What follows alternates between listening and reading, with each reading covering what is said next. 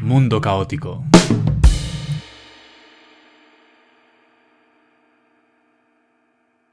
Buenas y bienvenidos a un nuevo capítulo de Mundo Caótico. En este capítulo colaboro con Samuel en una nueva conversación improvisada. En este caso, hablamos de la idea de Dios, de la distinción entre nuestra incapacidad de tener un conocimiento preciso de Dios y el papel y la utilidad de Dios como parte de la reflexión ética. Tras elaborar esta discusión durante una hora, reflexionamos brevemente sobre nuestra experiencia haciendo el podcast y de qué manera nos ha ayudado a crecer como individuos. Como siempre, si disfrutas de este podcast, no dudes en suscribirte en Spotify o en Anchor. ¿Qué tal, Samuel? Bien, bien, Juan. ¿Tú qué tal? Hace, hace unas semanas ya que no, que no grabamos y creo que los dos tenemos ganas de hablar por, por la última vez de hasta septiembre, seguramente. saludamos a la, la audiencia y, y sí, desarrollamos algún, algún tema. Sí, hoy estábamos eh, pensando de qué hablar antes de, antes de, empezar.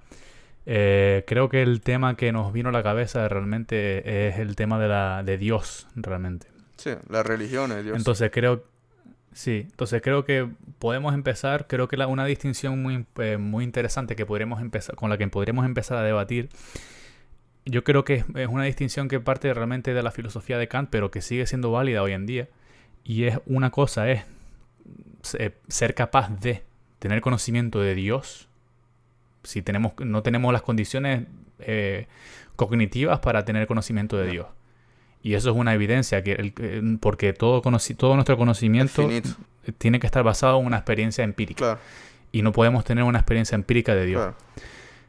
Pero sí que está, por un lado, la creencia, la posibilidad de la creencia, y luego la utilidad en miras de la eh, eh, acción moral, digamos, ¿no? Entonces, ¿qué piensas tú en ese sentido, que, de esa distinción que, que plantea Kant, en ese sentido de la concepción de Dios? Que en primer lugar lo que has dicho es, sensato porque no, no puedes eh, eh, conocer a Dios porque si existiese no sería inconocible. Pero en ese en el otro en la, parte moral puede caber la interpretación de debería portarme como si existiese incluso si no existe porque es digamos una introyección de, de, la, de la bondad de Dios pero claro, estás basando tu, tu conducta sobre, sobre una especulación. O sea, yo creo que si, si, si eliges el bien, deberías hacerlo a, a, pesar de la existencia de Dios o no. Debería ser una elección personal de yo quiero eh, elegir el bien en cada, en cada momento, pero no por, eh, por la existencia o no de Dios, porque en ese caso incluso se vuelve algo hipócrita porque es, es una elección coaccionada por el miedo, puede llegar a ser coaccionada por el miedo a, a, a, un, ser que, que, si existe da miedo a cualquier persona, porque realmente un, un, ser omnipotente asusta saber que... Ya. Sí, realmente en esa hay, hay, varias cosas que me gustaría decir en relación a lo que acabas de decir. Eh, primero, sí, evidentemente uno de los problemas de la ética contemporánea es cómo dar respuesta a una ética sin Dios. Claro. Mm, eh, porque realmente, ¿cómo basas las, cómo basas las acciones? El, nihilismo está un, es un, está un paso más allá. Si el reconocimiento de que, las, de que las acciones pueden o de que la vida humana no tiene sentido, eh, en mucha, eh, para mucha gente podría implicar que no existe una razón externa que obligue a la acción moral y para otra gente podría ser el reconocimiento de que el ser humano, el individuo, tiene que buscar dentro de sí mismo razones por las que actuar moralmente. Pero el problema con esa perspectiva es que no hay una, es decir, hay una incapacidad de buscar categorías en común que nos, que nos, que nos obliguen a actuar moralmente como conjunto, digamos, socialmente hablando. Sí, como, como comunidad. Porque muchas veces, y, yo muchas veces creo que incluso la propia supervivencia en sociedad es una de las de la, es, cínico y egoísta, pero es que es así. La supervivencia en sociedad tiene que ser un, es una de las causas por las cuales el, eh, redimensionas tu, tus comportamientos que salen de los límites, digamos. Porque cuando una persona que no tiene ningún límite se, se autodestruirá. Y entonces, una, una, una, de las causas por la cual actuar hacia el bien es, es incluso la misma supervivencia. Pero claro, en la, la actuación como individuos, que hoy mismo estamos muy individualizados, entonces yo puedo pensar que como individuo tengo que actuar por el bien para mi propio bien. Esa es una, puede ser un enfoque capitalista al, al, educar el, la, la, el individuo, un enfoque individualista de, de, de, nuestro, de nuestros tiempos. Pero, Puede, pero puedes, en ese sentido puedes plantearlo realmente de dos formas diferentes. Porque puedes decir que sí, por, por el beneficio propio me conviene actuar dentro de los marcos de una moralidad o también por, por, por eh, digamos, por motivos negativos, es decir, por miedo a, como una perspectiva jovesiana, que lo hemos hablado alguna vez, ¿no? Por miedo a lo que puede causar, causarme el otro a mi propia supervivencia, digamos, ¿no? Claro, sí, sí, por, por las dos cosas. Y ahí se vuelve otra vez la misma, el mismo patrón de comportamiento toma dos dos vías. Una que es eh, elegir el bien por el bien propio y otra es elegir el bien por el miedo a que el otro se porte por las consecuencias. Entonces, eh, creo que incluso ahí es, parece que hay un patrón incluso por comer, por cualquier forma una persona elija el bien, por, de forma individual o por creencias a un Dios, hay una evidencia de que, o la, de que la eliges por, por, o por realmente querer el bien, o por miedo a ese Dios o, o, es, o a las consecuencias. Que exista o que no exista Dios, o que tú la elijas esas acciones buenas por la existencia de Dios o por una causa eh, X. Hay incluso una lección por el, por el querer hacer el bien o por el miedo a las consecuencias. Y, yo creo que esa es una de, de, las, de las dos formas de, de, de comportamiento en sociedad, en grupos. Porque realmente las personas luego no somos tontas y nos damos cuenta cuando estamos en grupo de si alguien hace algo por, por no querer realmente hacer mal hacia otra persona, generar sufrimiento o simplemente porque tiene miedo de, de, las consecuencias. Claro. Hay una ruptura, también es, decirlo, hay una, mm, una eh, asunción, digamos, de que, de que hay una razón de ser por la que la sociedad tiene unos, marcos de comportamiento que nos, nos cohesionan, digamos, socialmente y dentro de los cuales deberíamos actuar, ¿no? Entonces, sí que en ese sentido tiene sentido de que la moralidad, aunque se, aunque se asuma como causa primaria o como, como incluso como excusa actuar de acuerdo a Dios o en base a la creencia de Dios, tiene, tiene como sentido esa búsqueda de la cohesión social. Eh, Luego hay otras cuestiones mm, diferentes, porque por ejemplo lo que estabas hablando tú de, de, la, de la... Porque una cosa es la creencia en Dios, que hay gente que dice que creo en Dios. Pero, es decir, me parece que hay un elemento que, que se nos escapa, y es que al mencionar la palabra, palabra Dios, hacemos atribuciones que realmente no, no somos capaces de comprobar o de o incluso pues, hacemos, decir, la como dices tú, la, la, omnisciencia o la omnipotencia. Exacto, son, son eh, atribuciones que le hacemos a la, a la, imagen que tenemos de Dios, pero realmente... Eh, sí, no puedes, no puedes comprobar. Yo creo que...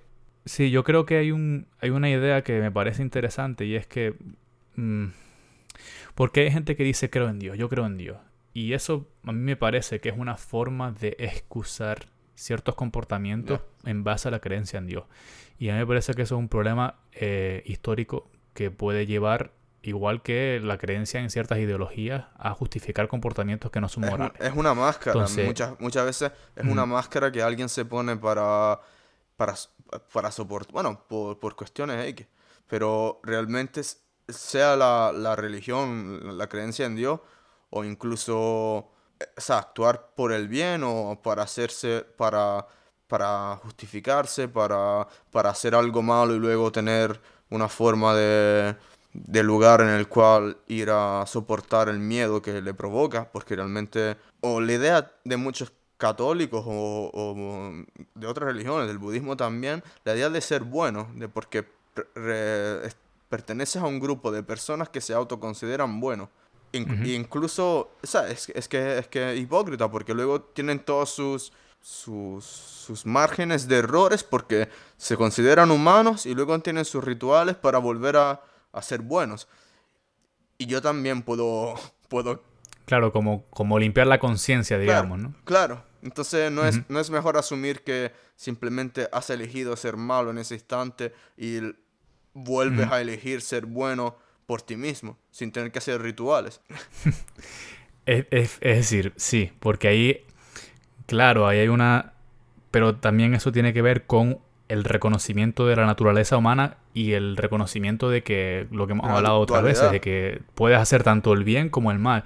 Y, y, se puede hacer el mal teniendo el bien como, como excusa para hacer el mal. Eh, yo creo que una idea que me ha rondado la cabeza últimamente y que lo pienso porque yo soy agnóstico, yo no, es decir, yo no, no sé si hay Dios.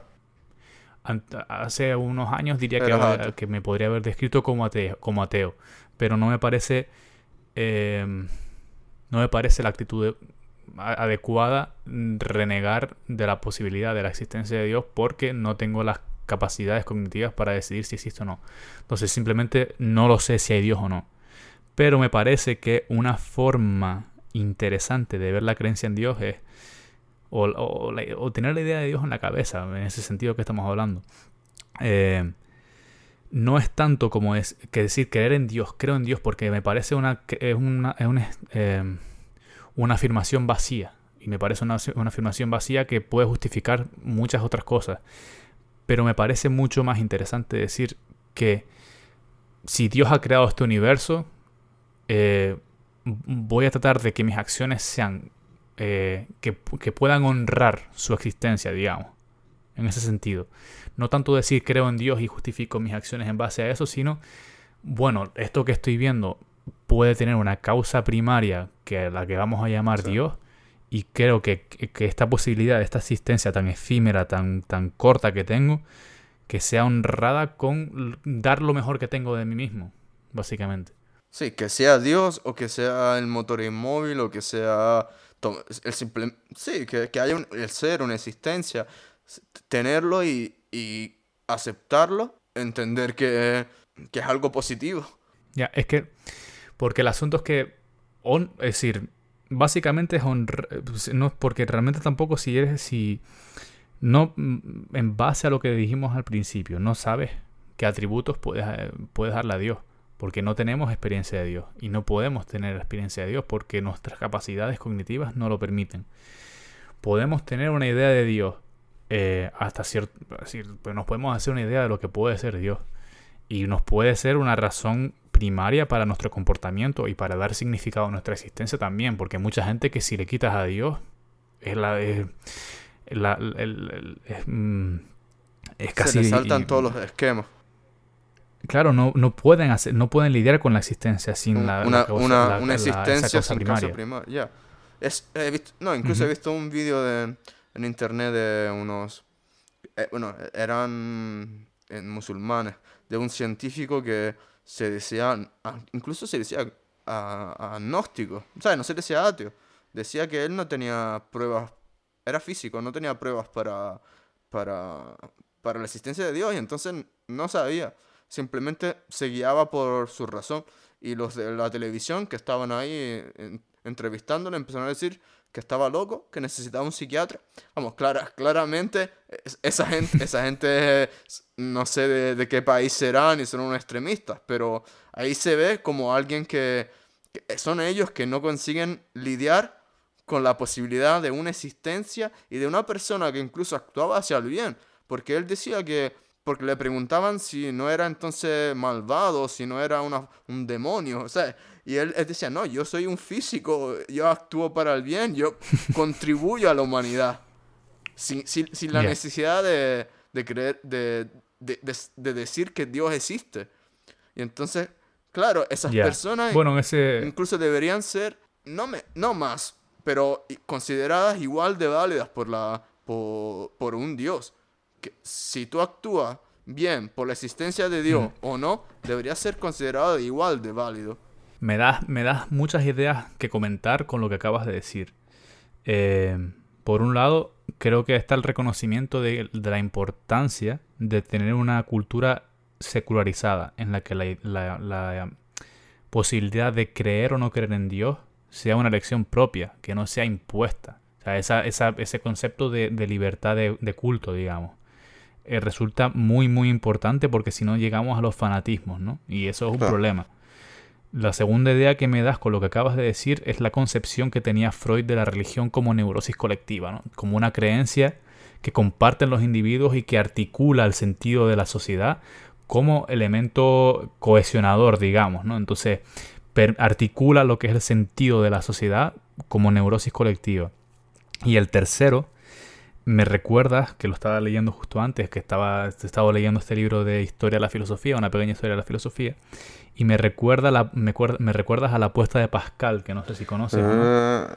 La, apuesta, a la apuesta de Pascal es una apuesta eh, sobre la existencia o inexistencia de Dios. Entonces te, explico el argumento y te digo la crítica que se le hace normalmente. ¿no? Eh, lo que se plantea es que puedes vivir, la, puedes vivir tu vida creyendo o no creyendo en Dios. Entonces, si eliges no creer en Dios y no existe, no pasa nada. Pero si eliges no creer en Dios y existe, la condena, digamos, sería el infierno, por la eternidad, ¿no? Sí, ¿no? Pero luego, si él dice, si eliges creer en Dios y no existe, pues tampoco has perdido mucho, ¿no? Pero si eliges creer en Dios y existe Dios, entonces ganas la, eternidad. digamos, ¿no? En el cielo y demás. Conviene, conviene Se le plantean varias críticas. Por la existencia de Dios y portarse bien.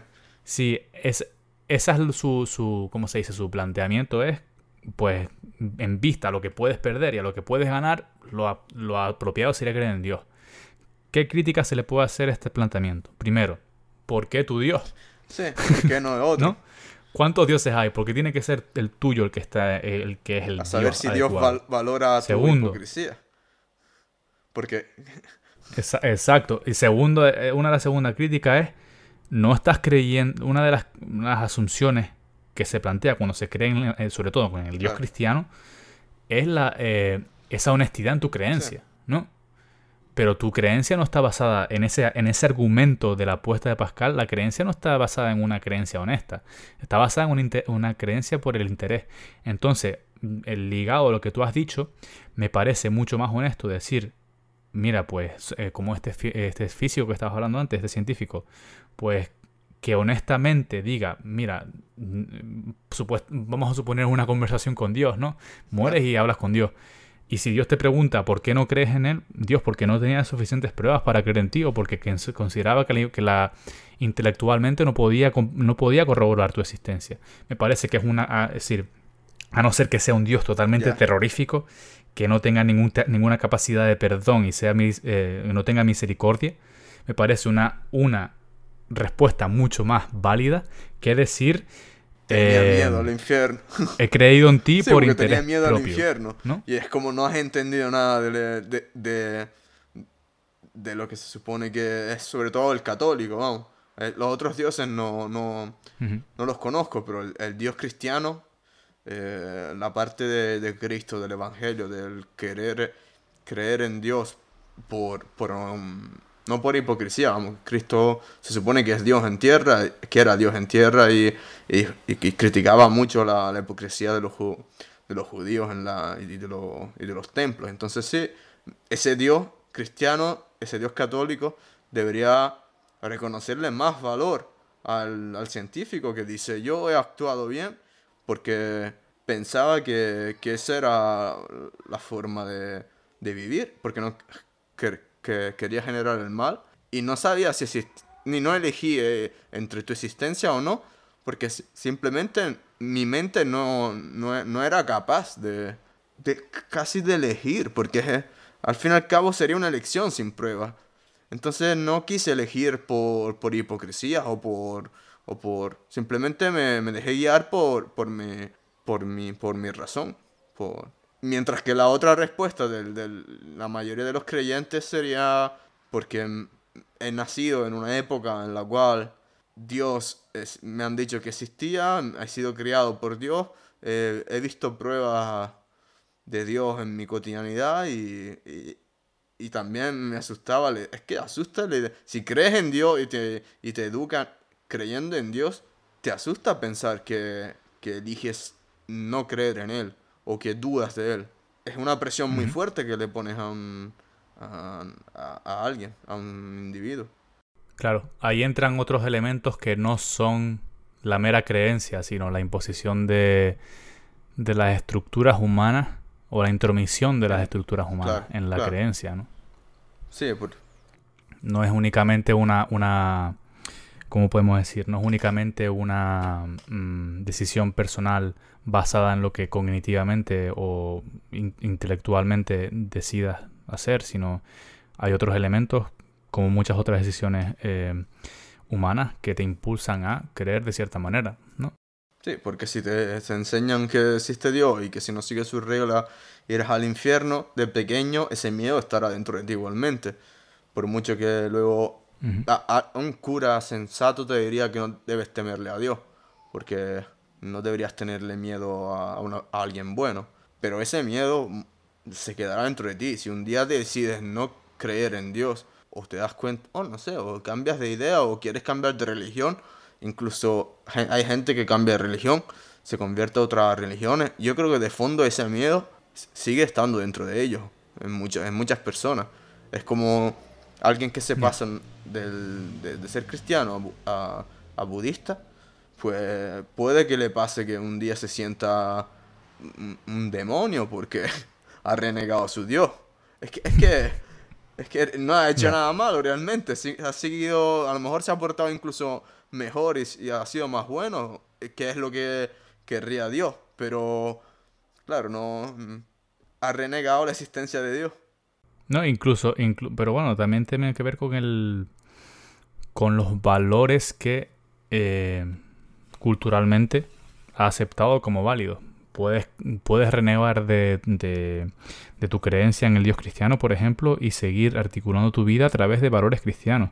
Entonces, no es únicamente la creencia en Dios, sino cómo se articula la religión y en qué manera se te, te, te, te influye en tu comportamiento, que es lo que venía a analizar Nietzsche, ¿no? De cómo en base a una metafísica en la que se impone. Dios y ah, decir, hay una creencia en Dios, pero luego todo lo que viene detrás de eso, ¿no? Es decir, lo que él hablaba, ¿no? Del, del rechazo del Sí. cuerpo, ¿no? De todas estas, es- todas estas idea- ideas que van asociadas a eh, la creencia en, en la religión católica y que eh, creo que incluso las personas que se llamen ateas mm, están están en el centro del decir aún, aún, aún, aún hoy estamos en el centro de esa de esa mm, eh, moralidad cristiana no Sí, porque, porque seguimos creyendo realmente en lo que, que es el alma. E incluso pasarías por, por, eh, por una persona superficial si dices que, que lo que crees tú es- es en la existencia del cuerpo, porque lo tomarían como, como simplemente algo, no sé, mate- material. Pero es que realmente es la única evidencia de lo que existe es, tu cuerpo y el mundo material. Entonces, claro, muchas personas siguen, incluso son ateas, pero siguen creyendo realmente en, en, un, en algo más allá de, la materia. Bueno, pero incluso desde una perspectiva, mm, vamos a decir, de una perspectiva en la que no intentes basar tu ética o tu comportamiento en Dios, en una... mm, Sí, fundamentarlo en su existencia.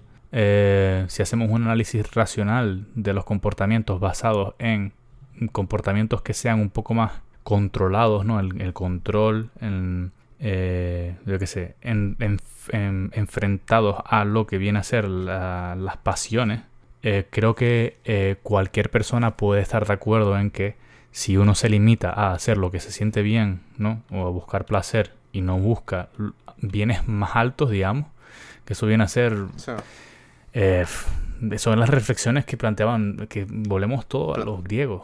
Son las reflexiones que hablaba Aristóteles. Platón también, de, la racionalidad antes de los Mm. impulsos y de las pulsiones. Y Aristóteles lo que decía era que tienes que actuar de acorde a tu, a tu naturaleza más primaria. Y la naturaleza del hombre es la, la naturaleza racional. Sí, ¿no? Entonces, Eh, yo creo que el, el limitarse únicamente a buscar placer, primero, no te lleva a ningún sitio a la larga, ¿no? Y segundo, ya esto es más personal, eh, idea personal, y lo hablamos en el último podcast que hicimos tú y yo, no te lleva a una, una vida muy No, y significativa. te lleva a la infelicidad porque te vuelves dependiente de ese placer. Y, nu- Y y nunca es su- suficiente y porque siempre estás buscando más. Es que, es que realmente la, vamos, yo veo la religión católica como una extremización, pero es que realmente si quieres darle el nombre de Satanás a, es- a esa... a- es, es que lo, yo lo entiendo porque ellos nombran a Satanás y, a Dios, pero es que es una extremización demasiado infantil, ¿sabes? Porque es una, no sé, en psicología podrías, podría, podría decir que, que hay todavía una forma de pensamiento de, de separación, no sé cómo se llama el término en español, sería en italiano scissione, como, ¿sabes? Una, una separación, Ah, escisión. de- del bien y del mal total, que es típico de los, de los niños que por ejemplo no consiguen entender por qué mamá es buena y por qué mamá se enfada. Entonces llegan al punto a veces de, entender, de pensar que hay dos madres, madre buena y madre... Que esa, esa es una fase que en el ser adulto pasa y lo... Y lo Como una Una dico- dicotomía, digamos, sí, una pero que luego contraposición. ser a- cuando se vuelve adulto, poco a poco en- consigue... Se, se, se va en la fase depresiva porque en- empieza a entender que, que no es tan fácil, no es una... Y, y yo creo que muchas veces el ser humano sigue en esa fase, en esa fase que, que sería típica de un niño de 5 o 6 años, que no consigue entender cómo algo puede ser bueno y malo a la vez. Y entonces necesita separar y separar y separar. Y claro, y etiquetarse. Y a, y a sí mismo incluso. Soy bueno. A- a- si hago esto, soy malo. No, es que las dos cosas están constantemente fluyendo. Y ahí tiene que ver también un artículo, es decir, vivimos en una sociedad un poco eh, ingenua. Sí, sí. Lo hemos hablado un par de veces. Pero claro, porque se piensa, si tú piensas un- que, un- que la gente es buena y que no es capaz de, que la, y que la maldad es algo, eh, como podríamos decir, hablar de la maldad como algo que surge muy, eh, digamos, no es algo constante, sino algo puntual, te puede llevar a ese, a ese desconcierto en el que te das cuenta de que alguien ha actuado con maldad y no sabes cómo reaccionar. no tienes el control. Y me parece exacto, y creo que es, es importante para en las relaciones sociales entender que las personas son capaces de hacer cosas muy, muy buenas y cosas muy, muy malas. Y que realmente eh, las, la- la- las razones por las que surgen estos comportamientos muchas veces no somos, eh, no somos conscientes de, cómo surgen, ¿no? Pero al mismo tiempo eh, no hay que ser in- ingenuo y pensar que todo el mundo es bueno, porque entonces eres incapaz de entender por qué la gente te, puede hacer daño, por ejemplo, o cómo se pueden comportar de una manera incorrecta. Sí, dar por supuesto que las personas son buenas es un error que eh, no te llevaría a, sobrevivir en, en ningún lugar. Y, y, y lo contrario sería una paranoia, porque es, inso- es Perder la esperanza. sí. Es que realmente yo creo que es, es la necesidad de simplificar que tenemos todos, de, de lo que estaba comentando antes, de simplificar y, te- y tener la ilusión del control sobre la vida que... Pero es que realmente el- tienes el control de tus acciones y muchas veces lo que intentamos hacer es el control del mundo en exterior. Pero e- eso lo- no, lo, no lo puedes controlar. O sea, realmente es una necesidad de controlar al mundo exterior intentando eh, etiquetar personas por buenas o malas y, y- pero es que realmente eh, yo creo que el individuo debería centrarse en sí mismo y, y a través del libre albedrío saber elegir hacer el bien po- por causas que sean la propia supervivencia por no querer herir a, a otro individuo y, y constantemente y no decir he actuado bien durante cinco años entonces soy bueno porque si no volvemos en la otra en, en- la etiquetación de soy- ahora soy bueno ya puedo hacer tonterías o puedo ser bueno he hecho entonces es- debe- debería ser algo constante un- una especie de, de estar de, de, de estar en el presente y elegir actuar por el bien e, e incluso Mm. sin recompensa después. Porque yo, yo creo que la única recompensa es sentirse bien y, y el control sobre tu vida. Porque la, la única forma en la cual tienes control real, a, a a- a pesar de que puedes parecer que alguien que, que actúa mal y, y haces cosas, logras cosas enseguida.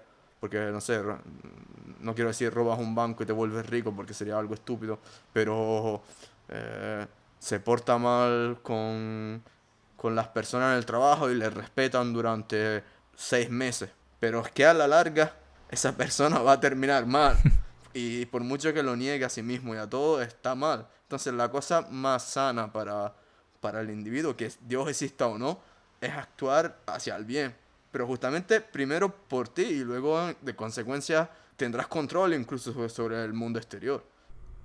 Claro, porque si lo que vienes a plantear, bueno, que realmente es algo que hablaron los existencialistas, y es que por mucho que, que actúes eh, de una manera o que hayas actuado de una manera durante toda tu vida y, vamos a decir que esas acciones tú consideras que son buenas, eh, no significa que estés estás expuesto diariamente, continuamente a la elección.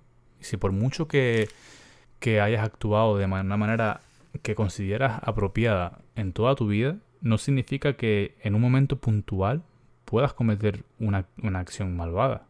¿no? Entonces, ese, como que no hay un momento en el que puedas hacer y relajarte y decir, bueno, pues he sido bueno y ya está. No, esa, esa demanda de actuar moralmente está ahí siempre. Sí, cosas que, que muchas veces no, no, no está en la, la, mente de las personas, porque muchas personas se consideran buenas, porque hasta, hasta haber alcanzado una meta, por ejemplo, y luego sale la parte omnipotente de, la parte que, intentaban esconder de alguna forma.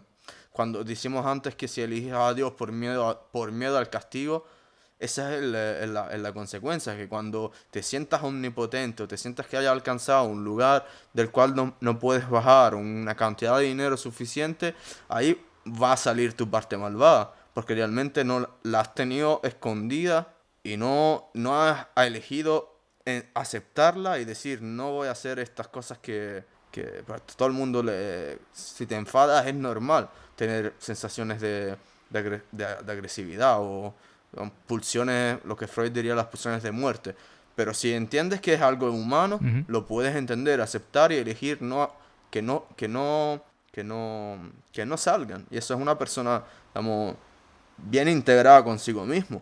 Pero si alguien elige actuar por el bien por miedo a consecuencias, esa parte va a estar negada siempre y reprimida. Y, puede, puede correr el riesgo de en el momento en el que se sienta mm, no vulnerable, que salga.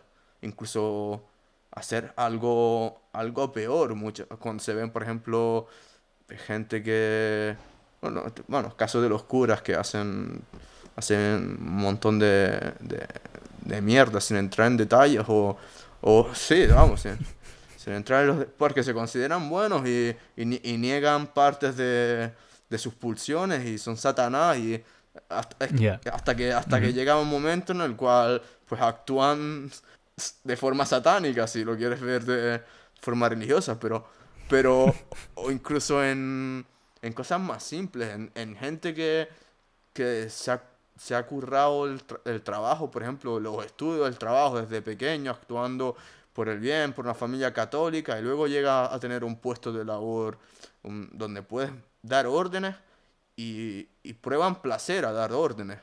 Y sacan su frustración con, con los otros. Sí, sí, porque y, ahí, y ahí no son buenas personas, incluso si, das de, si has pasado 10 años estudiando y no, no haciéndole daño a nadie, has pasado 10 años trabajando, trabajando y, no haciéndole daño a nada. En el momento en el que logras conseguir tu empresa, muchas frustraciones, muchas, la parte negativa de ti que has negado, que, que, no has dicho, yo también tengo a veces momentos en los cuales pues le, le, metería un puñetazo a alguien si me insulta, no, no puedo, o yo también, o yo también... Esa, parte la reprime. y cuando estás en el trabajo al, al que le supuestamente puedes, puedes tener... Eh, puedes tratar mal a tus dependientes, puedes sentirte en derecho a cualquier cosa por, eh, por, por, el hecho de, ser bueno y haber actuado durante 20 años, pero es que ese pasado no, no se guarda, o sea, mm, no sé, yo lo veo así. Eh, eh, Eso tiene que ver, yo creo que con, con, con dos cosas, ¿no? primero con la autojustificación de los comportamientos de, de manera irracional, ¿no? Por, por, lo que decíamos al principio de, no, pues yo creo en Dios, pues entonces tengo justificación para hacer lo que quiera, por ejemplo. He seguido sus reglas. O, yo soy el dependiente o soy el jefe, pues voy a, voy a, voy a actuar de la forma en que, en que crea conveniente porque me siento justificado. Y más allá de eso, en relación a lo que estabas diciendo tú, y creo que es lo que tratabas de decir, es que eh, la gente no es consciente de hasta qué punto lo que es inconsciente dentro de sí mismo los impulsa a actuar de cierta forma. Y cómo ciertas represiones, ciertos impulsos, por mucho que, no queramos reconocerlo, o que no podamos o no queramos reconocerlo, eh, nos, nos influyen completamente a actuar de forma impulsiva, de forma agresiva, de forma violenta, ¿no? Entonces sí que hay ciertos elementos que se nos escapan normalmente, ¿no? Y, y luego, tiene, es decir, siempre tienes la reflexión propia después de haber actuado. ¿Y por qué, por qué actué de esa manera tan impulsiva? ¿Por qué actué... Eh, ¿por, qué actué, ¿Por qué fui violento y por qué dije esto de esta manera y por qué grité o por qué... Y luego te das cuenta de que ciertas, por ejemplo, es decir, yo lo noto a mí mismo que me, me pongo más irracional cuando no duermo. Y luego cuando duermo y reflexiono después digo, ¿por qué fue tan impulsivo y, tan, y, no violento, pero sí que cierta impaciencia o, no quiero lidiar con esta situación ahora mismo porque tenía sueño, porque, porque era algo impulsivo de mi propio cuerpo decir que no quiero estar lidiando con esta situación cuando he dormido tres horas y quiero no quiero estar en esta situación. Claro, un mecanismo de defensa está, está bajo estrés e intenta hacer y, y responde de forma agresiva como si como animales que somos, pero es que esa es la visión de... Esa, esa visión aún no ha llegado a nuestro... A, nuestro a nuestro a, nuestro a, nuestros tiempos o sea en el mundo intelectual sí pero en el mundo de, de la opinión común no ha llegado a, ser entendida por la mayoría de las personas. Y las religiones en muchos casos hacen un daño hacia, hacia la llegada de, ese, de, esa, de esa forma de, de ver el ser humano como, como un, animal, más, más que un animal, porque no somos, no somos perros y gatos, pero, pero lo, lo, lo, niegan muchas religiones. Niegan la, la parte animal de, del hombre. Y... Hay una, ¿cómo se dice? Hay una idealización de esas capacidades racionales. Y, y cómo Claro, porque tiene un... Pero claro, luego te... Se puede decir... Luego te, te topas con lo que es no la realidad, que no es una idea, es la realidad, y ahí se caen tus ideas y tienes que buscar en los esquemas que has creado en tu mente para volver a confirmar la, la, idea de que la idealización que te habías hecho. Pero es que generas un, un, una confusión que sería mucho más fácil si la saltases y, y explicases a, las personas, en vez de explicarles que, hay un Dios y, hay personas buenas y malas, la, la, real naturaleza del ser humano, que eres bueno y eres malo a la vez, y que tus acciones son acciones incluso, no, no, eres tú. Mientras que las... Son, son acciones las que eliges hacer, claro, pero que puedes cometer una acción, incluso ahora se me está ocurriendo, por ejemplo, de las partes del, de lo que es los estigmas sobre las personas que hacen acciones malas. Porque yo entiendo que hay personas, por ejemplo, y, tiene que ver incluso la, la, forma de que llevamos pensando religiosamente mucho, desde mucho tiempo. Porque la, la, cosa más lógica de hacer con una persona en sociedad que, que realiza una acción mala es castigarle, supuestamente, y meterle en la cárcel y no volver a eh, readmitirlo más que es lo que normalmente pasa, porque si tú a una persona le cuentas que has estado en la cárcel, cosa que yo no he estado, pero, pero vamos, quiero aclarar, porque parece que lo estoy diciendo en primera persona, pero esa persona ya te etiqueta por, por, por, malo, mientras que se puede... No hay una posibilidad de, redención. Sí, pero es que se puede entender que esa persona a lo mejor actuó mal, tomó conciencia real parece, parece una utopía, parece algo... Pero es que, es que realmente... No hay posibilidad de perdón, dices tú. Sí, o incluso de que esa persona, incluso si no, si no lo hiciese de forma... Si se, lo que estás intentando decir es que esa acción determinada por la que ha, cometido un delito esa persona. Marca toda su vida. Eh, para, para la percepción, digamos, eh, de, la sociedad, general de la gente, lo que se plantea es que esa acción lo define para siempre. El ser humano, ese individuo, ha sido para siempre en su sociedad una persona mala. Pero no sabemos, y ya está. No hay posibilidad de, redimirse y de eh, plantear una nueva vida porque la gente yo lo ha incriminado por esa acción que cometió hace cinco años. O incluso, Sí, o incluso antes de la acción, a lo mejor era una buena persona y realizó una acción mala. Entonces, claro, no hay balance. Parece que las personas hacen una lista y de acciones buenas, malas, hacen un balance, este es malo, este es bueno y lo van etiquetando así hasta que, por ejemplo, surja una acción que es demasiado fuerte para ser etiquetado en una... Pero puede ser el contrario incluso. Cuando, cuando se está hablando de, la idea de, de, Cuando se está hablando del cura, es como...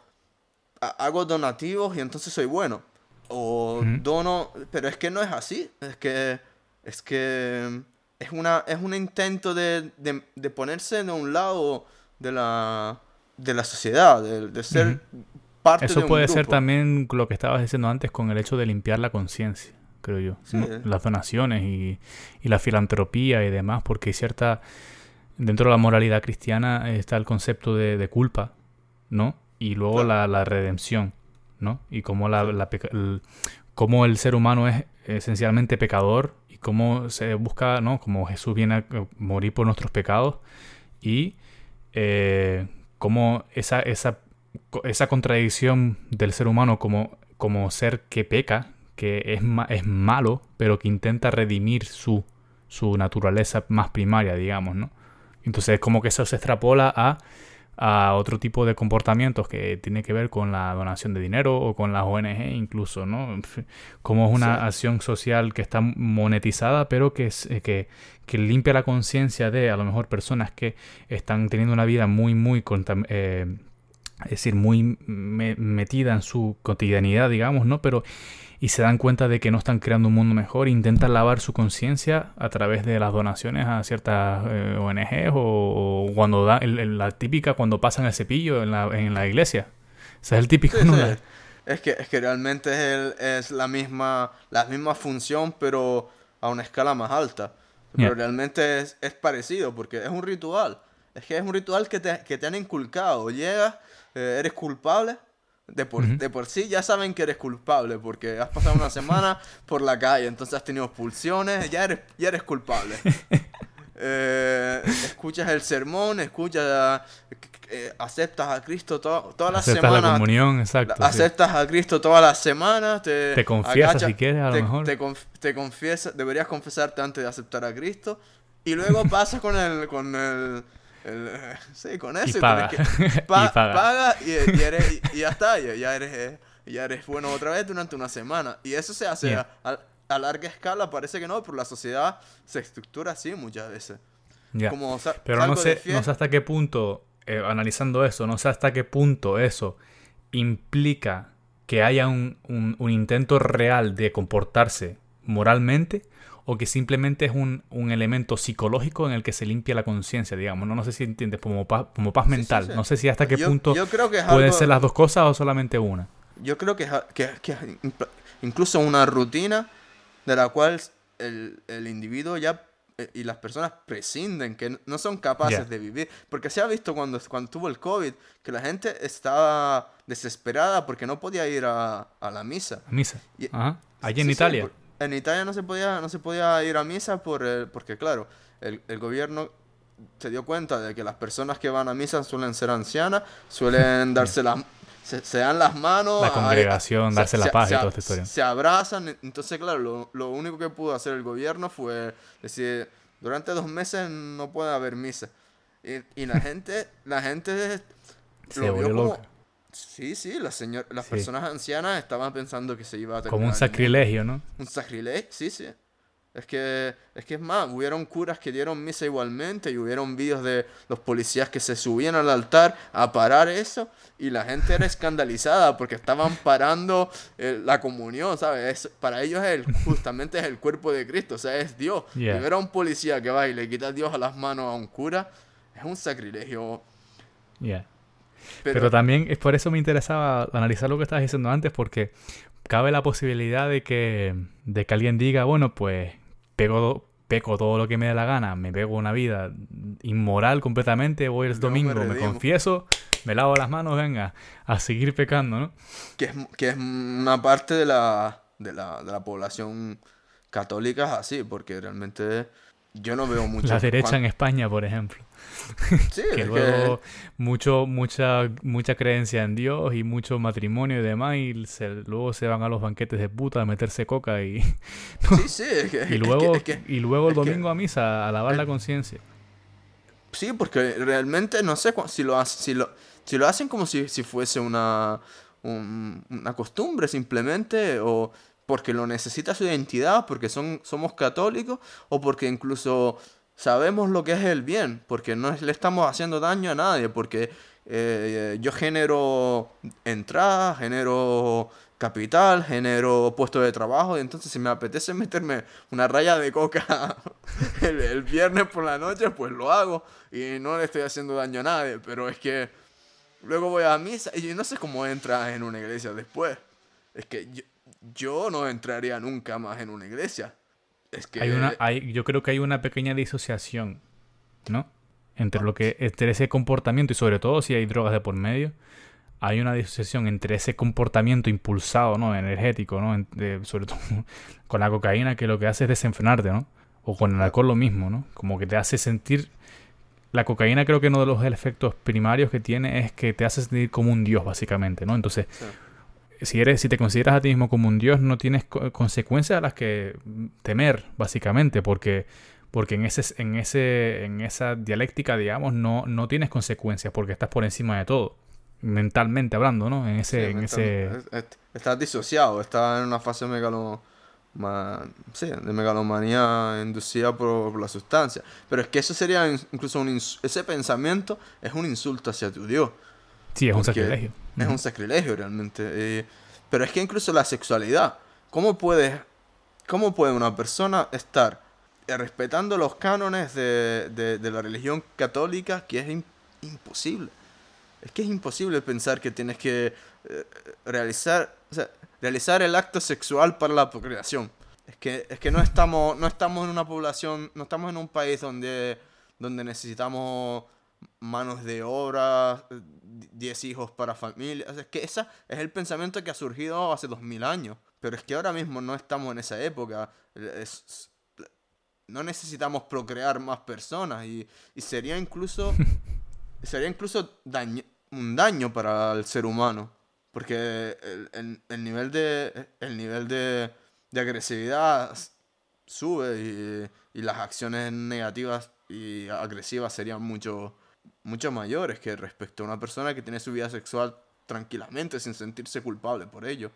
Es que, y, y, yo creo que la mayoría de los católicos lo tienen asumido que es una farsa, porque pues, la mayoría de los católicos con los cuales hablan, siempre te suelen decir, sí, pero esos son los extremistas, o es algo muy extremo. Y realmente no, porque los curas siguen pensando de esa forma. Sabes que no es un extremismo para el cura eres tú el pecador.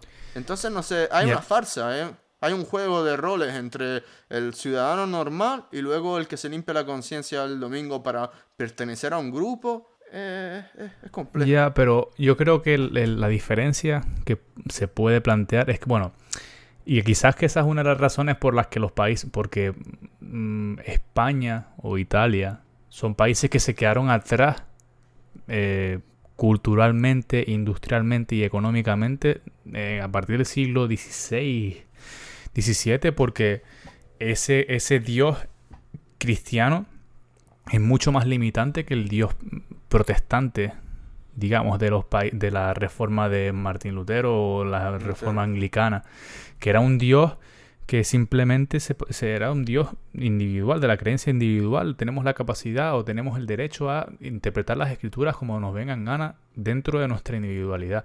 Y el papel de la iglesia es mucho más reservado, es mucho más limitado y no equiparado al poder político que es una de las razones por las que luego en España todavía hasta hace 30, 40 años estaban, estaban así, juntos, unidos directamente, ideológicamente, y el fascismo también en, en Y en, Italia también, con la democracia, democracia cristiana, que estaba en pacto, habían hecho un pacto de, gobierno entre el Estado y, y el... Eh, incluso ahora, sí, incluso ahora, ahora mismo hay hay pactos por el cual lo que hacen dentro de las iglesias es, cuestión de la iglesia, No puede, el Estado no puede, que hubo, surgió una, una, cuando, cuando se vio la imagen esa de, del policía que se metía en la iglesia, fue, o, cuando suspendieron las misas, los cristianos y los, los católicos estaban enfadados y estaban resentidos hacia el Estado por el hecho de que habían violado ese pacto de,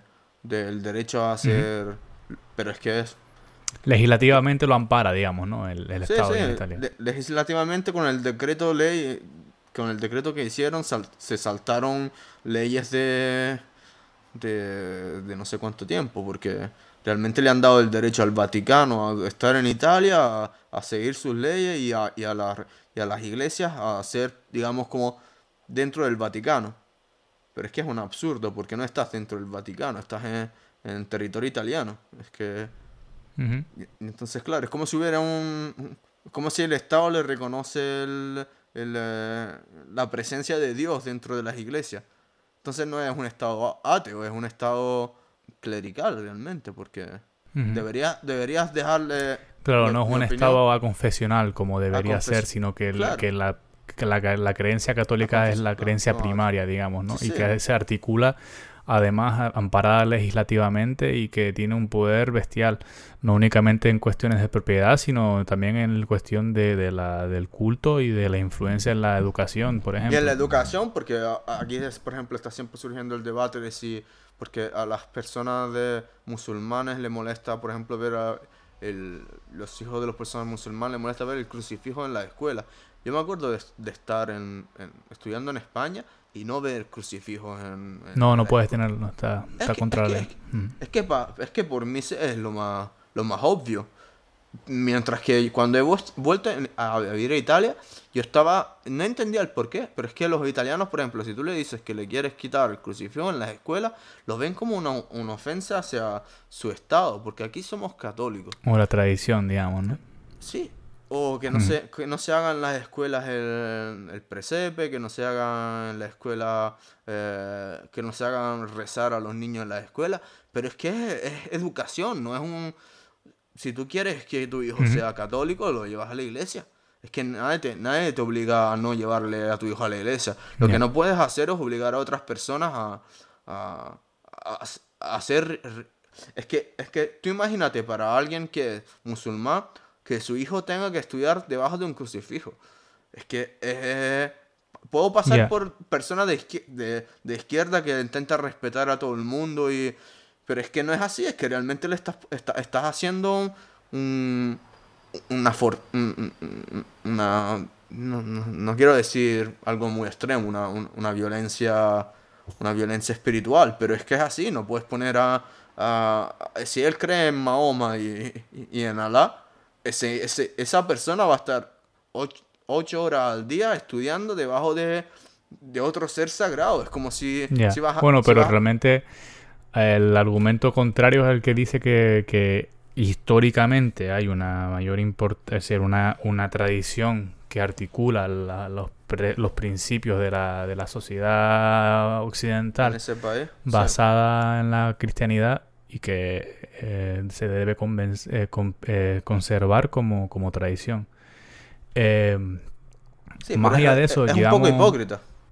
Sí, pero bueno, sí que entiendo que hay ciertos, ciertas ideas que emanan de la tradición cristiana, que, que como el libre albedrío o toda esta historia, que sí que han articulado lo que conseguimos hoy, a pesar de que sea una sociedad secularizada en la mayor parte de sus aspectos, digamos, ¿no? Pero sí que es, muchas ideas surgen del pensamiento católico y eso es un poco innegable. Em, y sí que entiendo que haya cierta preocupación por parte de ciertos grupos que son más tradicionales. Lo puedo entender. incluso entiendo la parte de, de, que, de que ven a los musulmanes también como... Yo personalmente veo la religión musulmán, el Islam, como algo... Algo que, que vamos, que es muy fácil de criticar, porque, porque lo es, porque el, papel que le dan a las mujeres y el, entonces, claro, entiendo que sería como, mientras que en Italia, por ejemplo, queremos luchar contra el Islam, es darle terreno, es darle, pero es que yo lo veo más así, es como darle terreno al Islam, al extranjero, más que preservar Cristo en la, en la, en la escuela, porque Cristo en la escuela a mí no me, si yo empiezo a estudiar otra vez y me veo, dudo que en la universidad lo haya, pero si veo un Jesucristo en, en la pared, yo no me, escandal, no me escandalizo, no diría, oh, quítame Jesucristo porque está, debe ser una escuela laica. Pero que lo pongan y que no lo quieran quitar simplemente por la idea de no darle paso al, Islam, es una forma de, de, lucha cultural. Cultural, es que no es, ya no estamos hablando de espiritualidad, es, es algo cultural y, y es un enfrentamiento hacia hacia una cultura que yo personal, a mí personalmente no me gusta, pero por ello no tengo que imponerle un, crucifijo. Ya, bueno, habría quien dice que, te, que, que, la consecuencia es que esa, esa cultura se imponga. Se imponga, ya, ya, lo he pensado, lo he pensado. Pues se, se crea, Hay muchos autores que hablan de eso, vamos. No, es, no sería descubrir América decir que, esa es una preocupación que tiene mucha gente, de que esos aspectos más eh, extremistas de lo que estás hablando tú, de la relación con las mujeres, por ejemplo, o del fanatismo, o de ciertas, o ciertas conductas ¿no? que puedan eh, eh, tener consecuencias negativas a lo que consideramos como, como valores primordiales dentro de las sociedades occidentales, como lo que habíamos dicho antes de la libertad de culto, la libertad de expresión, la libertad de conciencia, todas estas historias que, están, que no se deberían dar por sentadas porque son conquistas que, que no solamente políticamente, sino intelectualmente tardaron muchísimos siglos en desarrollarse y que nos han permitido desarrollar una, una sociedad que tiene sus, problemas, obviamente, como cualquier otra sociedad, pero en la que los individuos pueden desarrollarse ah, todavía, creo yo, hasta cierto punto con cierta libertad y con cierta capacidad de, yo qué sé, de por ejemplo, buscarlo, eh, leer los libros que quieran, eh, interpretar el, mundo de la manera que consideren apropiado. elegir el trabajo que quieran dentro de unos parámetros, claro, no puede Sí, sí, realmente... sí que hay conceptos que, que, que, que se mm, contraponen, digamos, ¿no? Y que surgen de esa tradición eh, católica, creo yo, o la cristiana, y que, y que sí que deberíamos... No sé si son, no son valores... Un, hay, un, hay un problema con la universalidad de esos valores, porque no son valores comunes a todas las sociedades, son valores que los hemos apreciado como valores más altos que nos permiten una, vida mejor y más civilizada y en la que los individuos pueden desarrollarse de una manera más eficiente y más profunda. Y que el fanatismo está a la vuelta de la esquina, si no es religioso, es ideológico. político. China, el comunismo, por ejemplo, ¿no? las dictaduras. Y ahí se tiene étnico, por ejemplo, en ese sentido, ¿no? Porque ahora están hablando de que tienen campos de concentración en los que están básicamente tienen a un millón de musulmanes ahí en China. Entonces, como que la, eh, no hay que dar por sentado la capacidad, lo que estábamos diciendo antes, la capacidad de hacer, de hacer daño, hacer de ser malvado el ser humano y sobre todo de la, de la capacidad de la, de la ideología de, de, legitimar estos comportamientos y de denigrar esas, esas capacidades que hemos, o esas, esos valores que hemos identificado como más valiosos y que han articulado una sociedad que realmente yo creo que no tiene hay poco precedente en la historia, ¿no? No entendí la última parte de la frase. Que yo lo que considero es que eh, la ideología está ahí a la vuelta de la esquina, ¿no? Como posible justificación y que, por ejemplo, valores como la libertad de culto, la libertad de expresión, la libertad de pensamiento, son cosas que no se deben dar de sentada, entonces no se deben dar por sentadas porque la posibilidad de que esas cosas se, se pierdan eh, en un instante está ahí, realmente, si se justifican ciertos comportamientos o ciertas ideologías. Sí, claro, claro. Eh, llevamos ya una hora grabando. Eh, antes, de, antes de acabar, habíamos planteado, habíamos, queríamos hablar durante una hora más o menos. es el último capítulo que vamos a grabar antes de, o vamos a publicar antes de septiembre. Eh, has, participado creo que en seis o siete episodios, si no me equivoco. No les he contado, pero más o, más has menos. Has estado a más de la mitad de los episodios. Y antes de acabar esta, este episodio, me gustaría que, que, reflexionaras o que dijeras un poco de qué manera te, te, te, ha aportado algo este tipo de conversación que hemos tenido y que los compartas con, los oyentes. Pues realmente al, principio fue como todo, una, la experiencia nueva, entonces había ánimo de, iniciar y un poco de ansiedad porque no, no sabes lo que, lo, que estás haciendo, entonces me imagino que es normal, pero realmente es, es liberatorio, es algo interesante que, que una persona pueda pensar, tenga un tiempo durante su día para reflexionar, para pensar sobre cosas que realmente de alguna forma inconscientemente no ha pensado, pero a solas.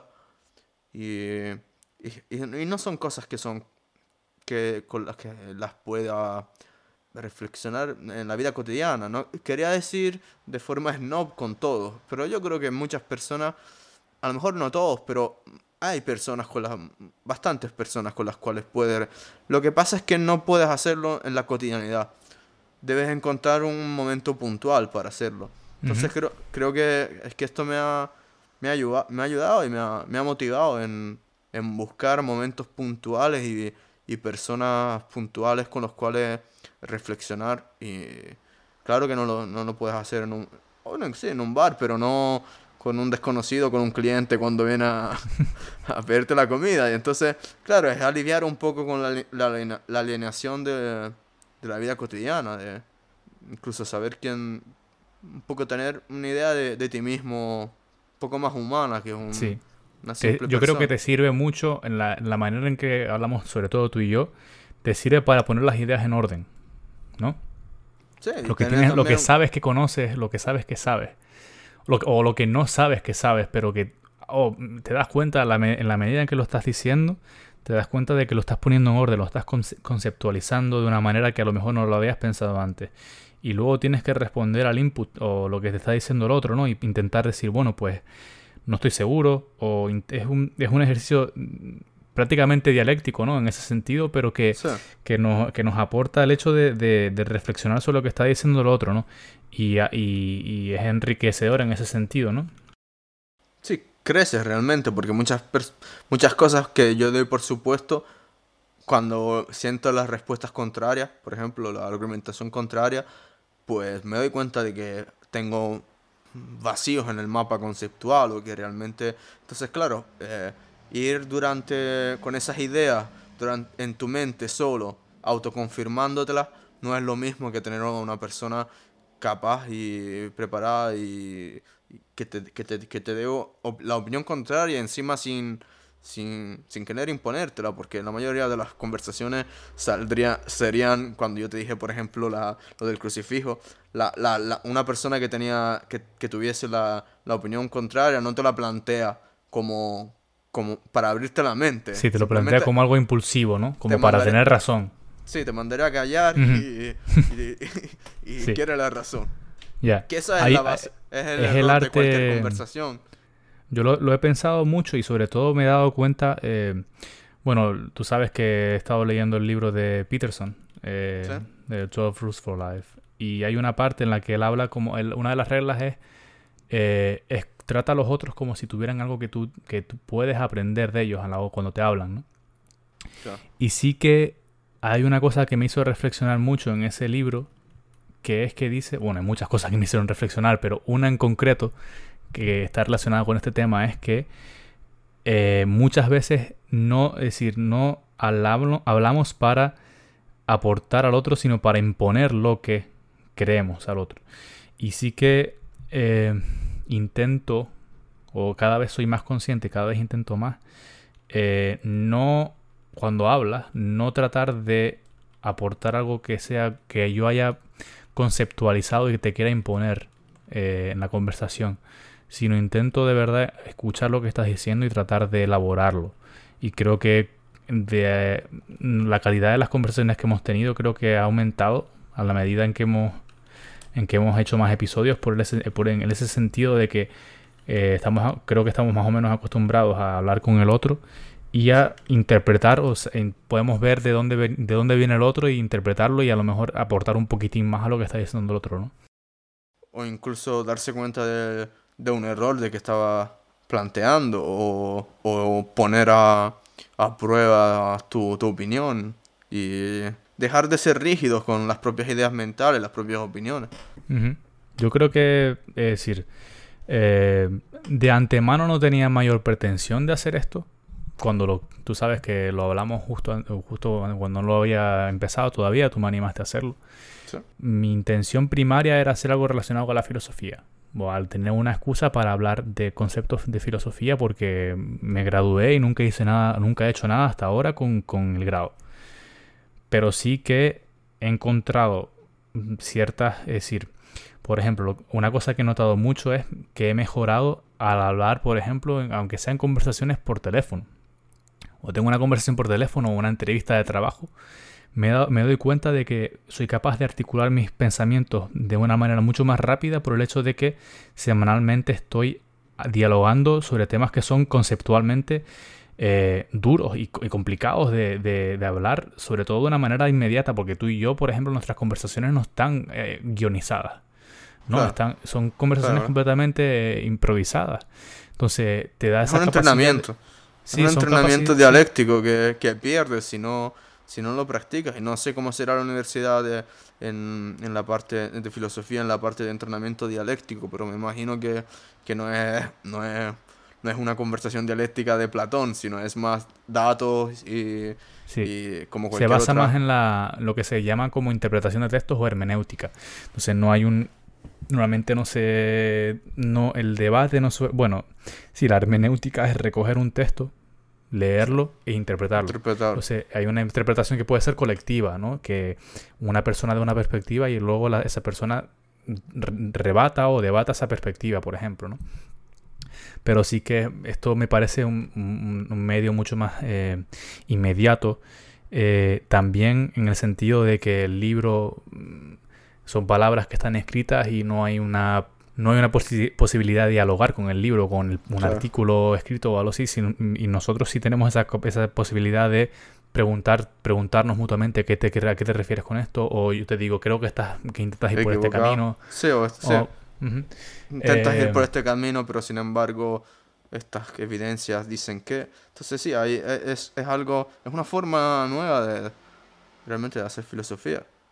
Es, eh, utilizar los medios que tenemos en, nuestro que, tenemos en nuestra época para hacer algo de, épocas anteriores porque porque bueno ah, está, un poco desapareciendo como habíamos ya comentado Sí, hay una necesidad de, reflexionar, yo creo que aún más, más que nunca, ¿no? Por el hecho de, tantas, tantas circunstancias, cada, cada día parece que, que, que, suceden mil cosas distintas, ¿no? Sobre todo si estás eh, si sigues lo que son los medios de comunicación y las redes sociales, parece que siempre está pasando mil cosas más. Si los desconectas y apagas el móvil, parece que nada está pasando, no sé, que, te digan que te tienes que quedar en casa, ¿no?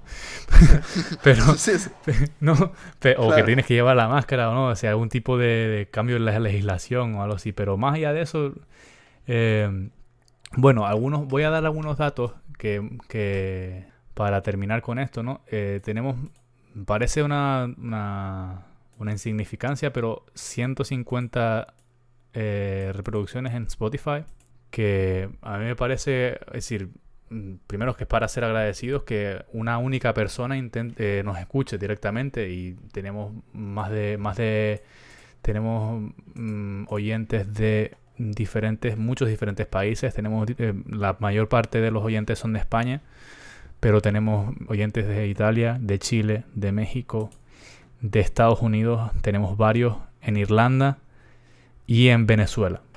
Entonces son, son, es, la, es una maravilla que nuestras conversaciones completamente improvisadas se puedan escuchar en dos o tres continentes diferentes, ¿no? Sí, sí, eh, es, increíble que, que, que, hayan personas en, en, en, lugares distintos del mapa, digamos, del mapa mundial, escuchando conversaciones filosóficas. Y no sé, esperemos que aumente. Sí, eh, pues creo que podemos concluir este podcast. Eh, lo queríamos hacer un poco más largo por el hecho de ser el último hasta septiembre. Eh, de nuevo agradecerte a ti por, por estar siempre predispuesto a, colaborar y creo que de una u otra manera, no solamente intelectualmente, sino con nuestra vida cotidiana, con los, nuestras nuestras luchas, digamos, internas y nuestra, digamos, cuando nos desmotivamos un poco, cuando, cuando no sabemos cómo seguir adelante, siempre eh, este tipo de conversación nos, nos, da un poco una guía, como una reflexión para darnos una excusa para seguir adelante, creo yo. Creo que en ese sentido también nos ha aportado mucho. Y, pero bueno, sí, agradecerte eso, que, siempre estés predispuesto a hablar y que vas a ser parte de muchos capítulos en, la siguiente temporada, digamos. Sí, eh, probablemente me, me estaba pensando de cómo, es, cómo este, esta temporada ha sido un poco improvisada, con la siguiente prepararme algo más, aunque me gusta el hecho de que sea improvisado, pero a lo mejor aportar más, más datos o, o, meterme sí, o incluso podemos explorar otras formas en las que improvisar. Hoy, por ejemplo, eh, yo lo que hice fue conceptualizar o intentar darnos un marco sobre, a partir del que empezar a hablar. Pero podríamos hacer incluso hasta eh, interpretación de textos o a leer noticias e intentar dar nuestra perspectiva. Eh, pero sí, y gracias de nuevo a toda la gente que nos ha escuchado y sobre todo si han escuchado la hora y cuarto que llevamos hablando. Son unos héroes básicamente porque muchísimas gracias. ido por las ramas completamente. Muchísimas gracias si han llegado hasta Pero bueno, eh, la idea es que mm, eh, si, están predispuestos a escuchar y escuchan aunque sean 10 minutos, eh, esos 10 minutos para nosotros el tiempo es sagrado y creo que tanto Samuel como yo agradecemos mucho que nos escuchen. Sí, es una reflexión cotidiana, incluso 10 minutos, reflexionas durante 10 minutos y te saca un poco de los esquemas de la cotidianidad. Sí, sí, no, yo hago lo mismo con mis pod con los podcasts que escucho, los escucho a lo mejor de a poquito. Me escucho 15 minutos, luego escucho 10 minutos. Claro. Pero bueno, muchas gracias y hasta septiembre. Hasta septiembre. Si has disfrutado de este episodio de Mundo Caótico, no dudes en suscribirte al podcast en Anchor o Spotify.